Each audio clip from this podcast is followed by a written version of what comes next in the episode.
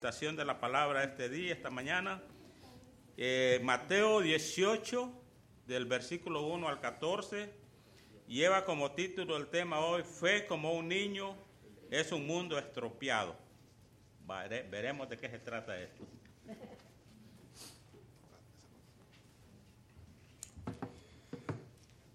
Eh, el martes pasado pude llevar las cosas que se había donado a- al ministerio del Centro de Embarazo Lifeline y ah, pues ah, dio mucho gozo llevar esas cosas y donarlo. Estaban ellos muy agradecidos, me sentía yo como San Nicolás, ¿no? Llevando las cosas y me decían gracias como si yo, yo hubiese comprado todo ese montón de cosas, pero gracias a vosotros quería compartir eso. Estaban muy, muy contentos de haber recibido tantos pañales, tanta ropa. Y claro, eso lo usan en su tienda las mujeres que vienen ah, para poder ir a la tienda, no tienen que pagar nada. La manera que van a la tienda es que tienen que ah, pasar por diferentes puntos de consejería. Y entre que van a estos puntos de consejería o, hacen talleres, ah, van ganando puntos. Y esos puntos lo pueden redimir para pañales, ropa, etc. Entonces, eh, es gratis, es totalmente gratis. No le van a cobrar nada por esa ropa y esos pañales que les dio, pero ellos tendrán que escuchar el Evangelio, tomar un taller de cómo ser un padre ah, temeroso de Dios, tendrán que hacer un taller ah, o, o algo para poder ganarse esos puntos para ir. Y pues estaban muy felices y es una bendición muy, muy grande que podemos nosotros participar en ese ministerio para estas mujeres que están en necesidad. Si podéis poneros de pie, estamos en Mateo capítulo 18, Mateo capítulo 18, y estaremos leyendo desde el versículo 1 hasta el versículo 14, el versículo 1 hasta el versículo 14, y dice la palabra de Dios. En aquel tiempo los discípulos vinieron a Jesús diciendo, ¿quién es el mayor en el reino de los cielos? Y llamando a Jesús a un niño, lo puso en medio de ellos y dijo, de cierto, de cierto, ah, os digo que si no os volvéis y hacéis como niño, no entraréis en el reino de los cielos. Así que cualquiera que se humille como este niño, ese es el mayor en el reino de los cielos. Y cualquiera que recibe ah, en mi nombre a un niño como este, a mí me recibe.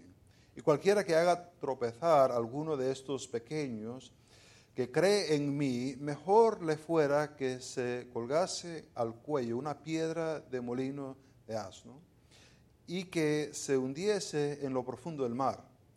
Hay del mundo por los ah, tropiezos, porque es necesario que venga tropiezos, pero hay de aquel hombre por quien viene el tropiezo. Por tanto, si tu mano o tu pie te es ocasión de caer, córtalo y échalo de ti. Mejor es entrar en la vida cojo o manco que teniendo dos manos o dos pies y ser echado en el fuego eterno. Y si tus ojos te es ocasión de caer, sácalo y échalo de ti.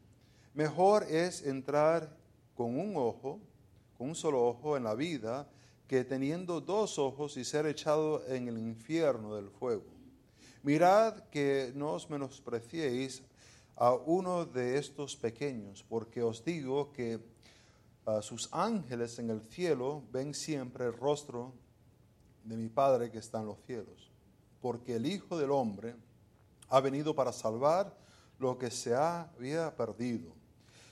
¿Qué os parece? Si un hombre tiene cien ovejas y se descarga ah, una de ellas, ¿no deja las noventa y nueve y va por los montes a buscar a los que había descarriado? Y si acon- acontece que al, en- al encuentro, de cierto os digo que se regocija más por aquella que por las noventa y nueve que no se descarriaron. Así, eh, no es la voluntad de vuestro Padre que está en los cielos que se pierda uno de estos pequeños. Oremos. Padre Santo, gracias por esta mañana, gracias por tu palabra. Gracias por esta iglesia que tiene un corazón bondadoso, que busca obrar en las vidas de las personas que a lo mejor nunca conocerán Ah, nunca escucharán un- una palabra de agradecimiento, pero tu Espíritu ha obrado por medio de este pueblo para ah, mostrar amor y gracias por esa verdad. Te pido, Padre Santo, ahora que vamos a mirar tu palabra, que tu Espíritu pueda iluminar nuestras mentes.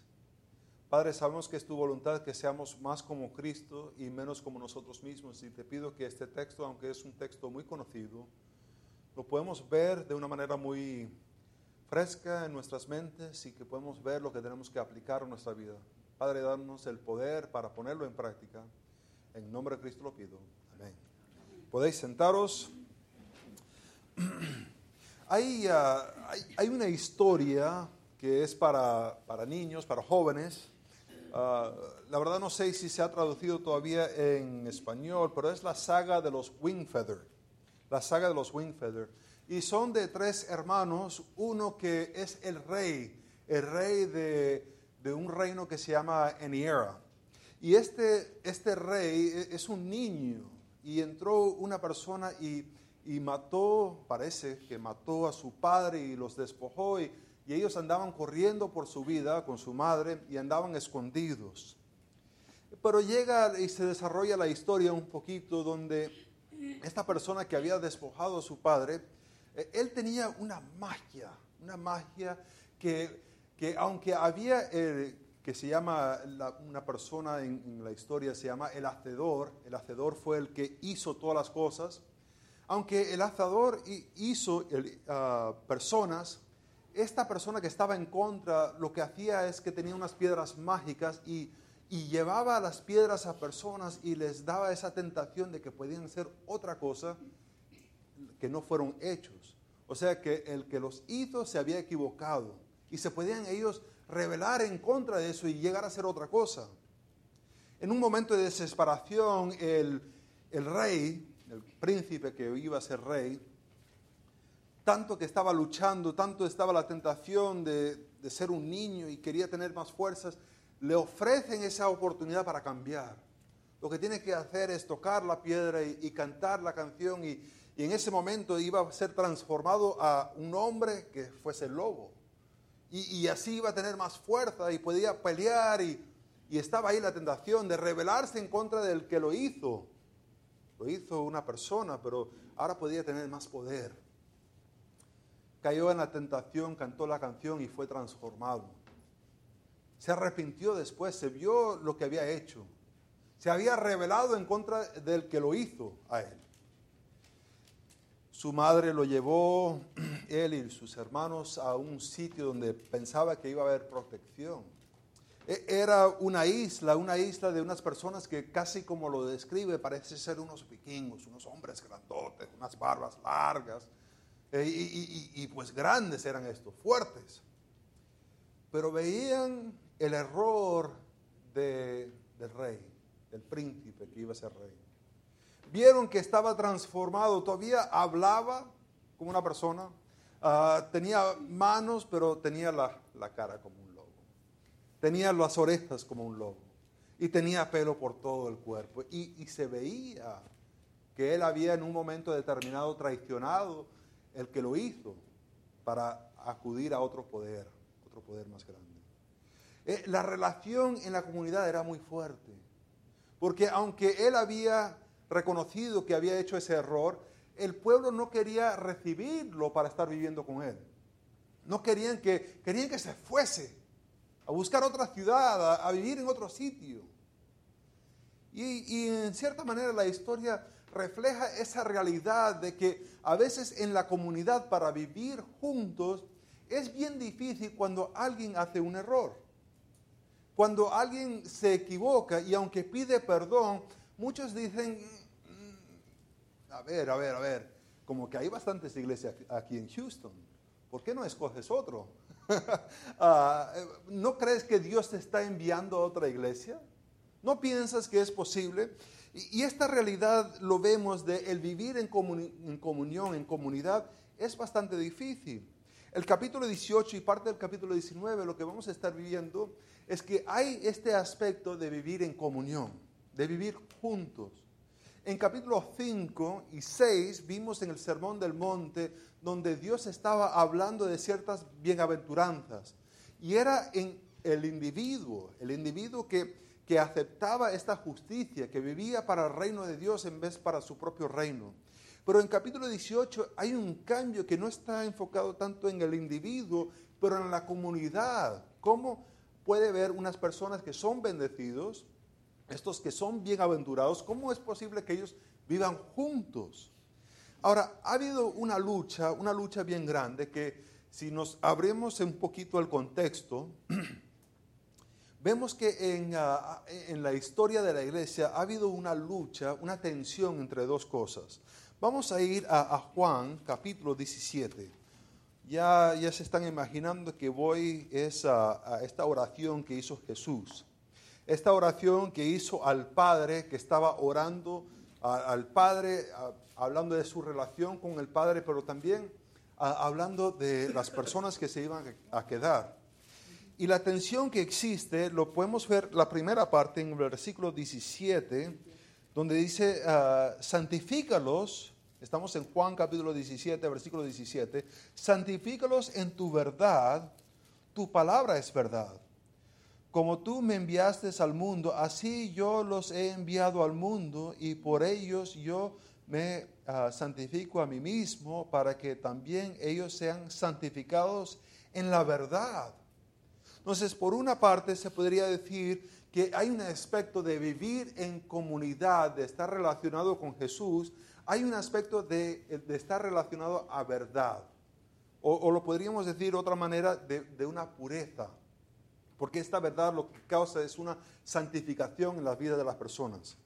E, e, es por medio de la palabra de Dios que hay una unidad doctrinal, unas verdades donde las personas se, se unen.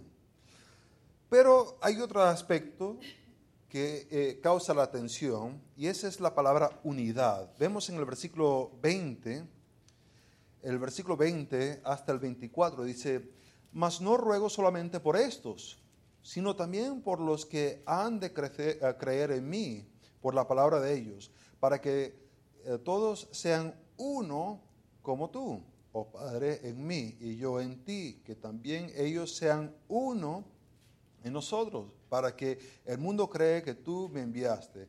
La gloria que me diste yo les he dado para que sean uno, así como nosotros somos uno, yo en ellos y tú en mí, para que sean perfectos en unidad, para que el mundo conozca que tú me enviaste y que los has amado a ellos como también me has ah, amado. Padre, aquellos que me has dado, quiero Ah, que donde yo estoy, también ellos estén conmigo para que vean mi gloria que me has dado, porque me has amado desde antes de la fundación del mundo. Entonces, por una parte, Jesús está orando por una unidad, que sean unos. De igual manera que el Padre y el Hijo son uno, ah, quiere que también las personas, la comunidad de fe, sean uno, que haya una unidad y esa unidad con Cristo que también sería con el Padre. Pero por otra parte hay una cierta pureza, una cierta verdad ah, donde eh, eh, están buscando. Esa verdad o esa pureza a veces se pone eh, en conflicto, en tensión entre la unidad. Y vemos a, lo largo de la historia de la iglesia que esos dos puntos ha sido de mucho conflicto. Ha habido algunos que han dicho, pues lo más importante es la verdad. Y todo aquel que no cree exactamente como yo, pues son echados fuera. Y, pues muchos han sido tirados afuera, no pueden participar de la Santa Cena, no pueden participar de bautismos, no pueden participar de la comunión, porque no tienen mi verdad.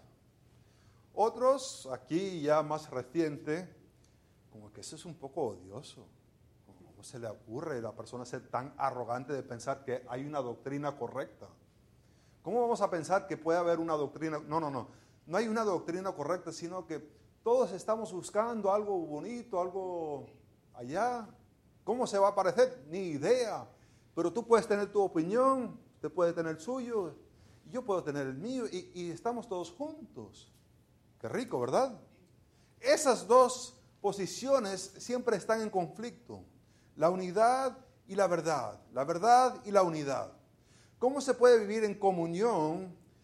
Jesús dice que se puede vivir en comunión con la verdad y la unidad.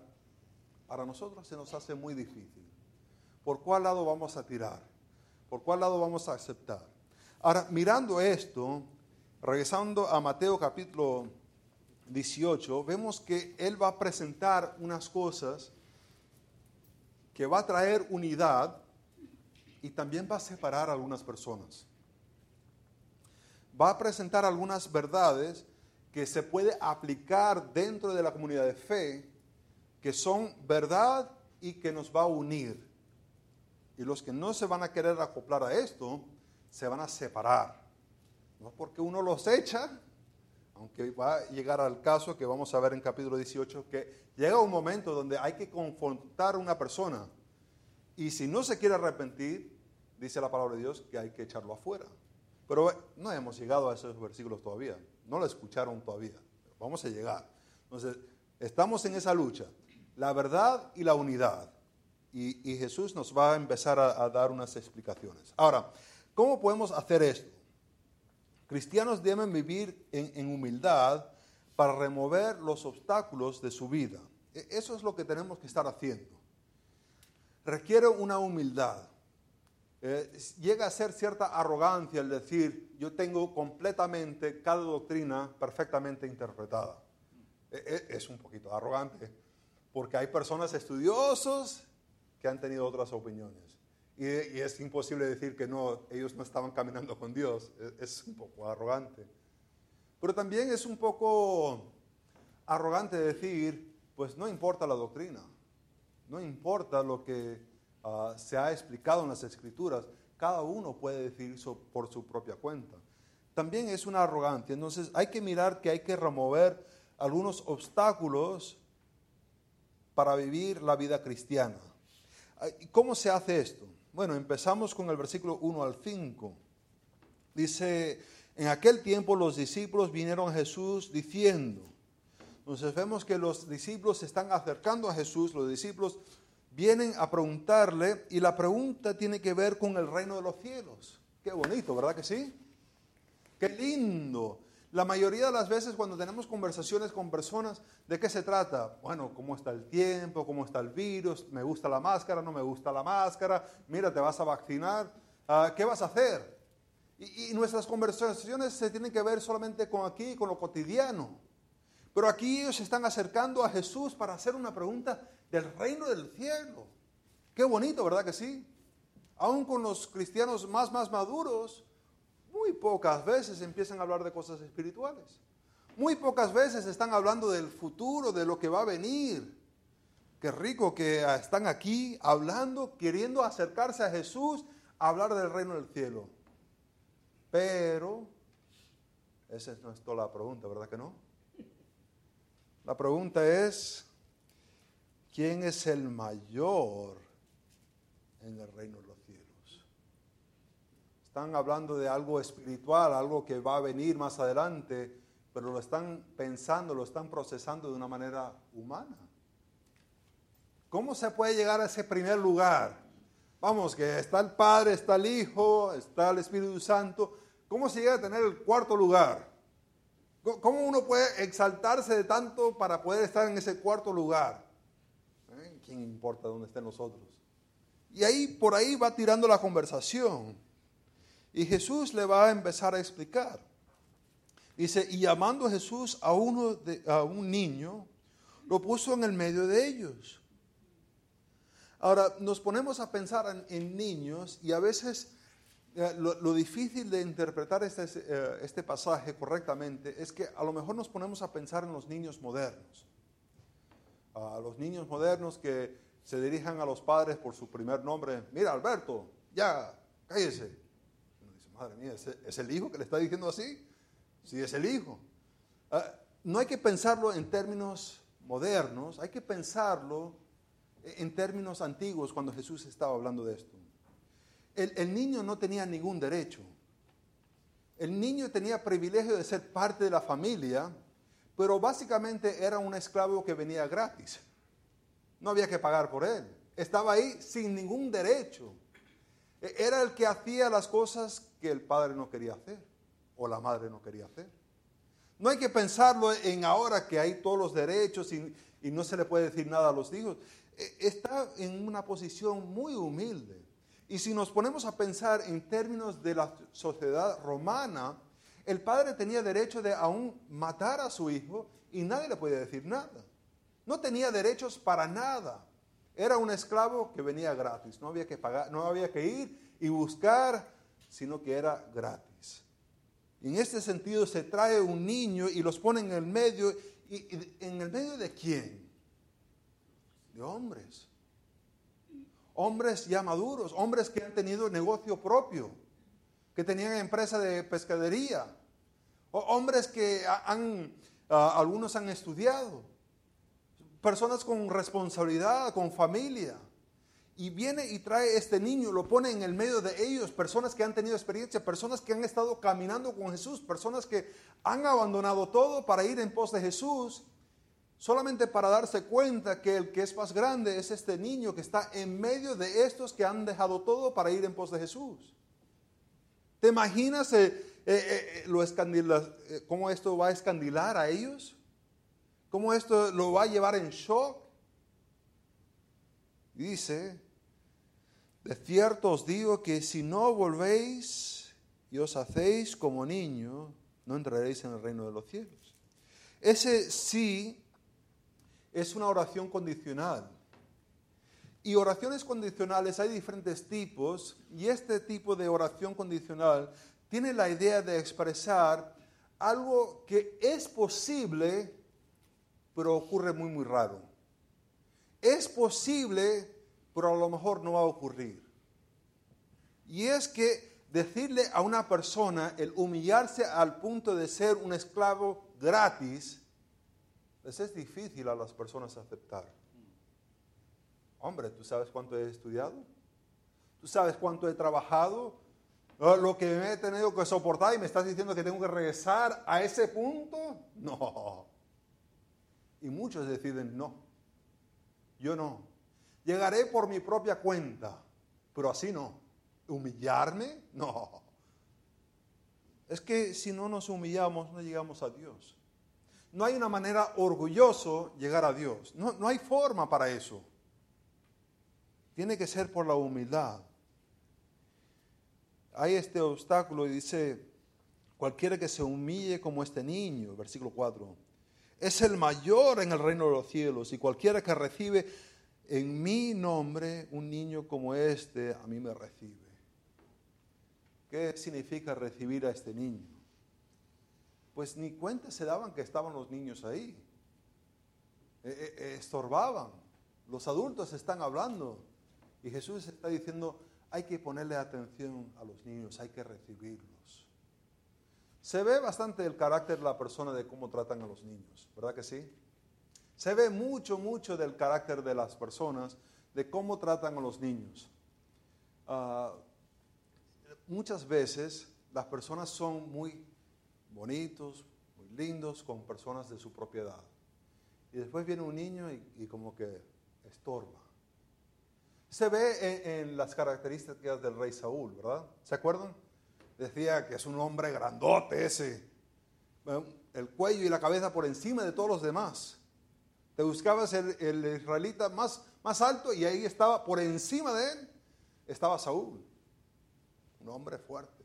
Y cuando se dice, se habla de, de, la armadura de él, ¿se acuerdan? Era enorme y que tenía él una lanza, la lanza que pesaba como ah, una bola de, de bowling. ¿Te imaginas la fuerza que tuvieras que tener para poder usar una cosa así? Era un hombre grande. Pero cuando sale Goliat, ¿qué hace Saúl? Pues se esconde. ¿Qué hace David? David sale a pelear.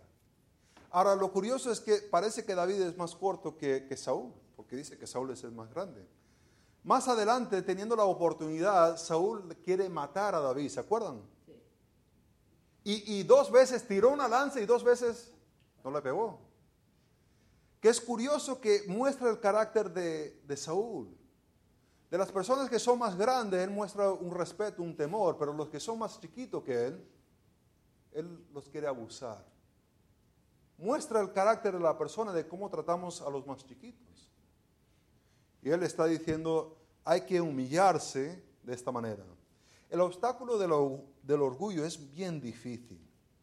Es bien difícil. Eh, eh, teniendo orgullo en nuestra vida, e, es sumamente difícil superarlo. ¿Por qué? Porque al final del día yo trabajo más que ustedes. Y yo peco menos que ustedes. Y mi pecado eh, no es tan serio como vuestro pecado. Ahí está el problema del orgullo. Que siempre ve que uno trabaja más o, que peca menos o que, bueno, mi pecado en verdad no era tan, tan serio como el de aquel. Qué horroroso este pecado que hizo. Y siempre estamos mirándonos a nosotros mismos como los héroes o, o, minimizando lo que hemos hecho como no tan serio como los demás. Requiere el mirarnos a la vista como Dios nos mira. Y usualmente no queremos hacer eso. El orgullo destruye. Él estaba hablando acerca de la, paradoja cristiana, que, que a veces es difícil aceptarlo, que la vida viene por la muerte. De igual manera que si queremos ver fruto de un árbol, hay que sembrar esa semilla, hay que, la semilla tiene que morir para poder producir fruto. De igual manera en la, vida cristiana, que para vivir hay que morir. Y para tener un lugar en el reino de los cielos, viene por medio de humillarnos, no de ser orgullosos. Y uno dice, pero ¿cómo es posible? Es que vivimos en un tiempo donde todos nos estamos tomando fotos. Nos pasamos así tomando la foto. Y le estamos comunicando a la persona, mira, ahora estoy haciendo esto, y ahora estoy haciendo acá, y ahora estoy de vacaciones, y mira qué lindo es mi vida. Lo vivimos en exaltándonos a nosotros mismos. Pero es por medio de la humildad que viene la vida. Y eso muchas veces no lo queremos aceptar. Ahora, estaba el obstáculo del, orgullo, pero también hay el obstáculo del pecado. El obstáculo del pecado lo vemos en el versículo 6 al 11. Dice, eh, cualquiera que haga tropezar a alguno de estos pequeños. Ahora, ¿cómo podemos interpretar uno de estos pequeños? Ah, hemos visto en otros pasajes donde, por ejemplo, más adelante, ah, ah, ahí lo que acabamos de leer es que muestra a un niño y para algunos la interpretación es solamente de niños, de, de 6 al 11. Se está refiriendo solamente de niños. En el contexto del capítulo 18, creo que va a abarcar, cuando dice estos pequeños, creo que abarca un contexto más grande de personas que están dentro de la comunidad de fe. Porque vamos a ver más adelante que hay un aspecto de la, disciplina en la iglesia. Entonces, está hablando aquí y lo pueden interpretar de ambas maneras. Ah, algunos prefieren interpretar esto que ahora está hablando solamente a los niños. Yo creo que lo veo más en forma de la comunidad de fe. Hacer una persona tropezar. Ah, los niños o adultos, puede ser. Dice, cualquiera que haga tropezar a alguno de estos pequeños que cree en mí, mejor le fuera que colgase al cuello una piedra de molino de asno. Estas eran unas piedras enormes que pesaban toneladas. No, no era una piedrita así, una piedra grande. Y lo movía el asno para dar vuelta y vuelta y vuelta para morir la, harina. Eh, agarrarse eso y tirarse al mar y ser ahogado ahí. Es mejor que eso pasase que hacer que tropiece, y esa palabra tropiece es causar que peque una persona, uno de esos pequeños. Es mejor que hiciese eso. Y le dice el versículo 7, ay del mundo por los tropiezos, porque es necesario que venga tropiezo. Vivimos en un mundo pecaminoso, vivimos en un mundo ah, que el Dios de este mundo está en contra de Dios, entonces va a haber tropiezos, pero hay de aquel que se deja usar para hacer a alguien tropezar. Y dice, usa unas condiciones. Por, si, ah, por tanto, si tu mano o tu pie es ocasión ah, de caer, córtalo. Si vas a dirigir a una persona para que esté pecando, si vas a estar animando a una persona para pecar, mejor es cortarlo. Y va después decir del ojo, mejor es sacártelo. Y entrar en la vida sin una mano, sin un pie, sin un ojo, que entrar entero en el fuego. Ahora, para nosotros es difícil de, de creer eso. Y la razón por qué sé que es difícil, porque todos hemos tenido una mano, un pie, un ojo que nos ha ofendido, que ha hecho a nosotros caer, y aún así todos tenemos dos manos, dos pies y dos ojos. Entonces lo vemos este pasaje y decimos, oh, qué fuerte, pero en verdad no decimos, pues mi pecado no es así tan fuerte. No, no, no merece una, algo así tan extremo. Claro, sabemos que Jesús no está hablando literalmente de que la mano haga eso, o que el pie haga pecar, o que el ojo haga pecar. Nos acordamos que en, Mateo capítulo 15, del 11 al 20, eh, estaba esa situación donde los discípulos estaban preguntando, porque los fariseos lo estaban acusando acerca de cómo la las personas se contaminaban. Y él decía, Jesús dijo, no es lo que entra, sino lo que sale del corazón de uno. E-, es el corazón. Ahora, hay personas que siempre buscan aprovecharse de otros. Y, déjeme decir que esta persona le es mejor morir que hacer que otros pecan. Eh, hemos estado, todos los que, han estado, que están involucrados en el Ministerio de Niños, Ah, tienen que ver unos ah, videos acerca de ah, cómo estar al tanto de abuso sexual y para cómo prevenirlo. Y, y, muchas personas que le gustan abusar de personas sexualmente buscan iglesias porque iglesias pues siempre estamos buscando voluntarios, ¿verdad que sí? Y, y lo que es interesante acerca de la persona que busca abusar es que siempre trata de apartar una persona del resto del grupo. Ve una persona que a lo mejor está teniendo alguna dificultad o algo y busca el, apartarlo para estar con, ellos. Y se va a presentar de una manera una persona confiable, una persona que ayuda, una persona bondadoso, y, y, va a querer tratar de ayudar, pero siempre alejando a la persona del grupo.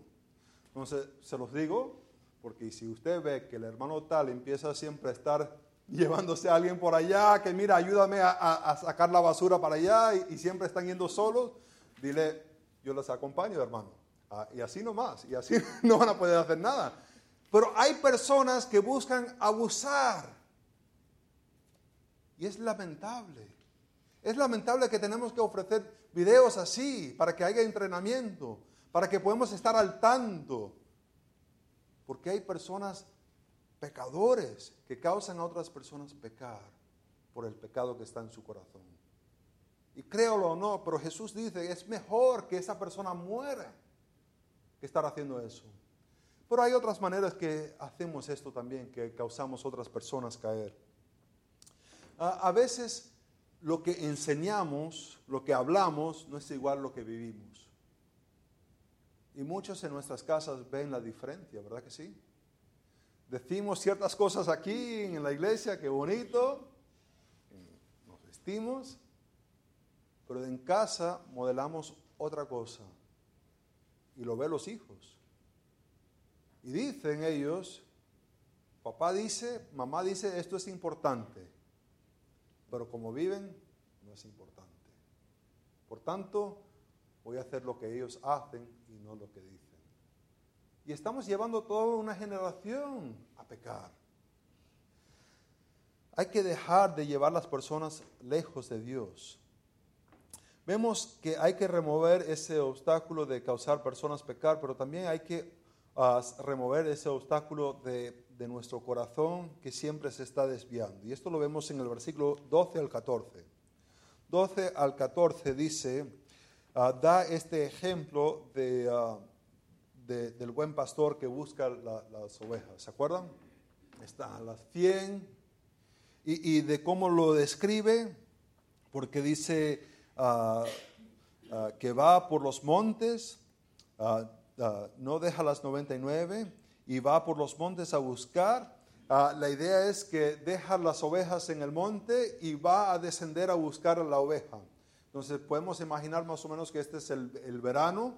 Ah, ya los pastos se han secado en el valle. El pastor tiene que llevarlos arriba, donde hay grama, donde hay pastos para... Y en eso de que llega arriba se da cuenta que uno está faltando. Y, la palabra que usa ah, dice uh, descarría, ah, se descarría. Eh, es una palabra que significa, que puede tener el significado que por, por cuenta propio o porque alguien lo ha llevado lejos, ya no está. Bien sea por, por cuestión de, de, la oveja mismo y, o porque alguien se lo ha robado. Y, y cuando nos ponemos a mirar esta imagen, ¿qué, ¿qué imagen nos ponemos a ver? pues vemos a Jesús con, la melena, ¿no? con el pelo largo, los ojos azules, con la barba, y, tiene una ovejita de esas chiquiticas, ¿no? Y casi te da lástima mirar a esa pobre ovejita y lo llena así cargado en los, brazos y dices, ay, qué tierno, ¿verdad? Hasta no sé, se empieza a aguar un poquito los ojos. Ah, y nos vemos esa imagen y decimos, ay, qué tierno. No sé si se acuerdan de mirarlo, el, el vídeo estaba muy famoso hace un par de años atrás, creo que estaba en Brasil y era una parada de bus y había una oveja grande que, estaba suelto, no, no, sé si lo vieron, y, la oveja se les tiraba a las personas y los pegaba así, era, era feísimo esa oveja. Ah, eh, estaba la, eh, la, lana estaba todo sucia y, y el que veía por ahí lo estaba pegando. Usualmente esa imagen de esa oveja nunca lo vemos, ¿verdad? vemos esa ovejita tierno y ahí va Jesús cargando esa ovejita tierno y es oscuro y todo feo afuera, pero ahí va Jesús con... Pero nunca nos imaginamos que nosotros somos esa oveja fea que anda pegando todo el mundo, ¿verdad que no? Esa oveja no la tenemos en mente. Y, lo curioso de esto es que hay dos cosas bien importantes notar, que ambas oraciones, el versículo 12 y el versículo 13, son versículos condicionales. Si un hombre tiene 100 ovejas y se descarrea una, la de ellas, dice, ¿no deja las 99 y va por ellas al monte? Pues claro que sí. Presenta una oportunidad condicional. Pero ahí está la segunda condición, que es versículo 13, que muchas veces no le prestamos atención. Y si acontece que la encuentra, es una oración condicional que significa que es posible que no la encuentra. Ahora muchos se están rascando la cabeza y dicen, ah, ah, ¿qué significa eso?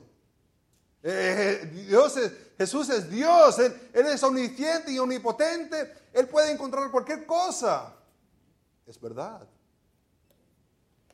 Pero hay personas que rechazan a Jesús.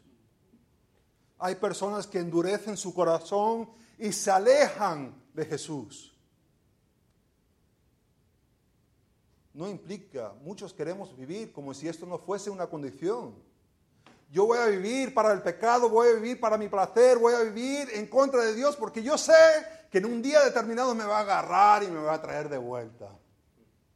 Y estaré ahí un momentico, pero después cuando yo quiera me voy otra vez al mundo. Y yo sé que otra vez me va a venir, me va a agarrar y me va a llevar así otra vez, me va a poner. Y muchos vivimos como si eso no fuera una oración condicional. Pues la verdad es que ahí está. ¿Qué pasa cuando no te encuentra? Porque has decidido alejarte. Muchos ponen mucha confianza en una oración que hicieron no llevan ningún fruto de vida en su vida. ¿Cuántos años, cuántos meses, cuántos años dejarías una persona muerta en tu casa pensando, yo creo que este año sí va a empezar a respirar? Pues sería absurdo, ¿verdad que sí? Pero muchos vivimos así con cristianos. Decimos, no, no, hizo una oración aquel día. No hay fruto, no hay evidencia de, vida en su vida. Pero yo creo que este año, este año empieza a respirar. ¿Qué es eso? Hermanos, termina con el versículo 14. Así no es la voluntad de vuestro Padre que está en los cielos que se pierda uno de estos pequeños. Pero sabemos de Apocalipsis capítulo 20, 11 al 15, que está el gran trono blanco y delante de él están pequeños y grandes. Y los libros son abiertos y son juzgados y tirados al lago de fuego. ¿Por qué? Porque no se humillaron como un niño. Su corazón endurecido pensaron que podían seguir alejándose de Dios y que Dios les iba a buscar y seguir buscando y seguir buscando. La pregunta es para nosotros, ¿tenemos esa humildad? Estamos buscando de Dios, estamos quitando el pecado de nuestra vida, estamos tomando decisiones radicales para acudir a Él. O decimos, no, Él que me venga y me busque. Oremos, Padre Santo, gracias por esta historia. Vemos el, el corazón endurecido de los discípulos que están buscando quién va a ser el más grande y para el shock de todos es un niño, uno que viene humilde, el que no tiene derecho, el que no tiene ningún privilegio. Padre, te pido que podamos considerar estas verdades. Padre, tú no quieres que ninguno se pierda, pero lamentablemente hay muchos que endurecen su corazón y salen corriendo. Aunque ofreces misericordia y gracia, aunque ofreciste a tu Hijo, prefieren rechazarlo, Padre Santo. Gracias que eres un Dios misericordioso. Gracias que el Espíritu Santo obró nuestra vida y vimos nuestra necesidad de un Salvador y que en un momento aceptamos. Padre, ayúdanos a seguir viviendo según esa gracia que nos diste. En el nombre de Cristo lo pido.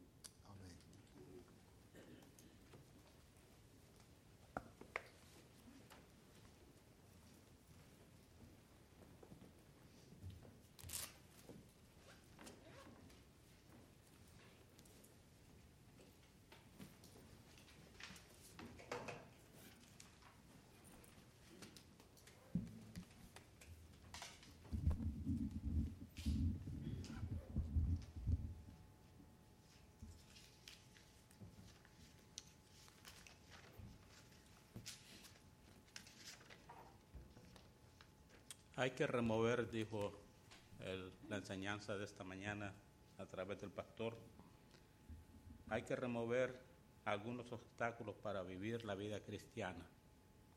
Y uno de ellos que mencionó fue, hay que humillarnos. Hay que humillarnos. Si nos humillamos, si no nos humillamos, no podemos llegar a Dios, ¿verdad? Hay que vernos a nosotros mismos como Dios nos mira a nosotros. ¿Y cómo nos mira? ¿Cómo nos está viendo el Señor? Pues todo depende, cada quien sabe, ¿verdad?, cuál es su condición delante de Dios. Así que lo importante en este caso es humillarnos siempre delante de su presencia. Vamos a ponernos de pie y vamos a cantar